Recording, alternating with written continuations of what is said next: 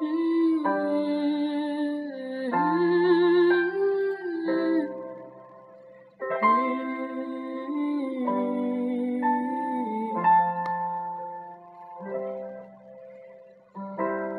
long will I love you? As long as stars above you. Longer if I can. How long will I need you? As long as the seasons need to follow that plan. How long will I be with you? As long as the sea is bound to wash upon the sand.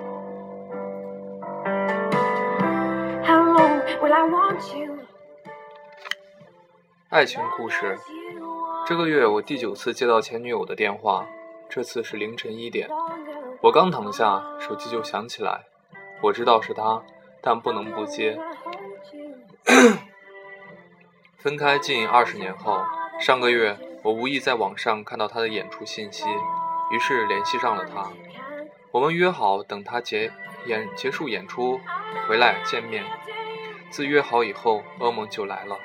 他隔三差五就会打电话过来问同样一样问题：如果当初我没有选他，而是继续和你在一起，我们现在会是怎样？操！鬼才想在凌晨一点钟回答这种二十年前的假设。你看，我能在深夜接前女友电话，说明我仍然单身。而我不得不接她电话的原因是，我还想要跟她做爱。就在月底，把他哄去睡觉后，我却我却睡不着了。二十年前，我刚大学毕业，被分配到贵阳市一家机关报社做摄影记者。大学四年，我忙着在寝室里和兄弟们打牌、下象棋，等周围的人都泡上了女朋友，我就被送到报社工作。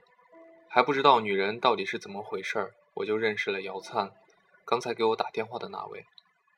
我从没想过姚灿提出的问题，只是不断回想他的身体。他个头不高，看上去很瘦，但其实身上有肉，肉都裹到细小的骨架上。我那时候还不知道女人的胸是按内衣大小计算的，换成今天的尺码，她应该有三十六亿。对了，她是个杂技团演员，就是在空中连翻几个跟头的那种杂技团演员。我第一次见到她的时候，就注意到那对大胸。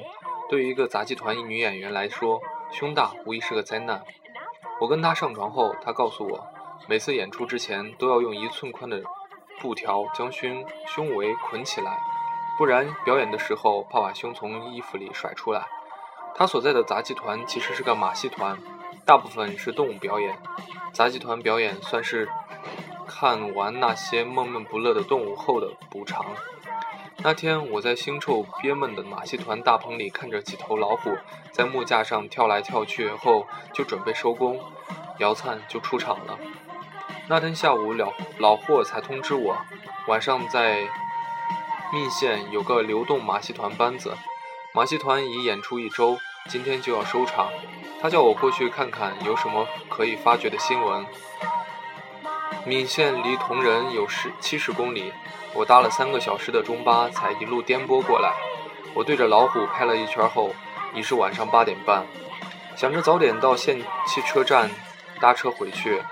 我是摄影记者，不负责文字，但是老霍又不来，支持我这个新人跑一趟。我只好回报社把稿子写完。老霍与报社领导是连立，谁也不敢得罪他。我还要帮他提转正的事儿。我还要靠他帮我提转正的事儿。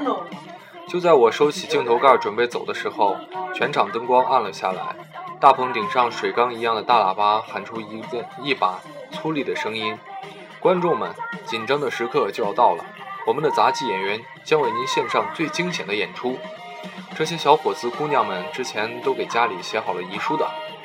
等灯光再亮起来的时候，姚灿就从空中的一束强光中滚了出来，确实是滚了出来。他从高空中翻了几个跟头，就顺利地落在蹦床上，双臂展开面朝观众，最近的就是我。我隔着原先防止老虎跑出来的高丝高铁高铁丝网看着他，注意到那个压抑不住的正在跳跃的大胸，表演乏善可陈。那些显脸上像刷过白墙灰和红染料的小伙和姑娘，总是从空中蹦落。观众看了几次之后，不觉新鲜，陆续有人离席。我当时还不知道，就在两个小时后，刘灿的那对大胸就会贴在我身边。我一心想着赶回赶车回城，到了汽车站，却发现铁门紧闭，只好到县城公路边拦过路车。我在温暖的温暖的夏日夜晚里抽了半包烟，一路回味那对颇具规模的大胸。在路边等了两个小时后，终于有一辆大篷卡车停下来。这辆竟然是杂技团的大篷车，正好也要去市区，愿意搭我一程。车棚顶挂着一只手电筒，微弱的光随着卡车行驶而摆动，摇晃的灯光扫过车棚，我看见几个嘻嘻笑的女孩。就是开始表演杂志杂技的那群姑娘，我找个角落坐下来，她们热情地打听我的情况，得知我是记者，都特别好奇，轮流贴坐在我身边，连我手中老掉牙的诺尼康也在他们的惊艳羡慕中变成了高级货。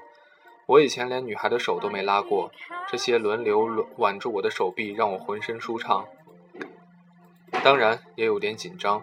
你不能责怪一个处男应该应付应付七八个女孩没有经验，对吧？姚灿朝朝我走了过来，那些姑娘都自动让开了。他的脸在微弱的光线中隐隐隐隐照照，圆润有肉。舞台妆已经洗净，洁白的皮肤显得柔软又细腻。从大篷车尾望出去，虽然是深夜，但由于月光皎洁，天空仍然泛白。几颗星星在退后的树叶上闪耀。姚灿一言不发地坐在我身边，手也不像其他姑娘一般挽住我，只是他贴得太近，肉体弹性和温度传过来，非常刺激。这时，那群姑娘像是要看我笑话，故意唱起了一支山歌。她们多是侗族人，歌也用侗话唱的，我听不懂。姚灿贴在我耳边解释，那歌词我忘了。只记得他吐出的热气和嘴唇碰到我耳廓的时的麻酥感。毫无疑问，不勃起是不可能的。还好车棚内太黑，不怕被人看见。现在回想起来，他的行为就是勾引。但当时我只有二十二岁，在姑娘主动贴在身边，有姑娘主动贴在身边，简直就像真爱从天而降。等到下车时，我也知道他们在市区要住的车站边的招待所，约好明天去看他。同时，我觉得我已经爱上了他，深深的。当时我激动了，连那家破招待所的招牌看了七遍，免得明天找错。我在夏日闷热的深夜，一路跑着回报社，整晚泡在暗房洗照片。等到同事都来上班的时候，新闻和照片都已准备好。那天，我特别热情地介绍马戏团的演出，极大地丰富了我市人民的精神文明生活。我写的忘乎所以，完全不理会那几只懒洋洋的老虎和我市民人民乐不乐意。老霍那天下午才来报社，脸色很好，据说是女儿大专毕业，准备顶老霍老霍的岗，今天就来报社办手续。这些琐事像是过堂风一样从我耳边飘过。我向老霍交代完工作后，回家洗澡换衣服，飞快地朝。招待所奔去找姚灿。昨晚回报社前，我向大篷车的司机派光了身上的香烟。他告诉我，刘灿、姚灿也是侗族女孩，今年二十三岁，跟着马戏团班子四处跑了十多年。父母把她送进马戏团后，再没出现过。位于汽车站旁的招待所是栋二层小楼，一楼吃饭，二楼住宿。我窜上楼梯。二楼走道里的回响着，二楼走道里回响着各种声音。马戏团的姑娘在各自的房间内调笑打闹，一时昏暗的，一时昏暗的招待所走廊有了大学女生女生宿舍的光景。我还在想姚灿住哪间，他就提着湿漉漉的头发出现在我面前。他刚洗完头发，脸上红扑扑的，那对大胸眼下正裹在 T 恤里，没穿内衣，形状饱满，微颤着，像是在向我打招呼。他见我来也不惊讶，只是带我走进他的房间，那里有两个小床，童无不在。姚灿让我随便坐，我四下看了看，凌乱的面盆、水桶和演出服，实在无处可坐，只好坐在他的床上。我来之前只想过见他，就跟所有约会一样，先带着姑娘逛马逛逛马路，坐在公园说会儿话，要是能拉拉手就再好不过了。上床的问题我想过，但觉得不太可能，只想先把手牵上。但姚灿不是普通姑娘，眼下我就知道。因为他已经扑倒我在身上，堵住了我的嘴。从见面到接吻，还不到五分钟，我还没来得及说上一句话，他粘住我的嘴，模糊糊、模模糊糊问：“你想吗？”我还没说想，他已经把我脱光了。这是我第一次，只能随他拨弄。他把我按在身下，可我还没进去就射了，这有点难为情。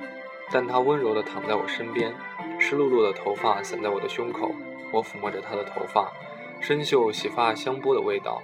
等他头发快干的时候，我又硬了。这才是真正的第一次。他仍把我按在身下。Your stars above you.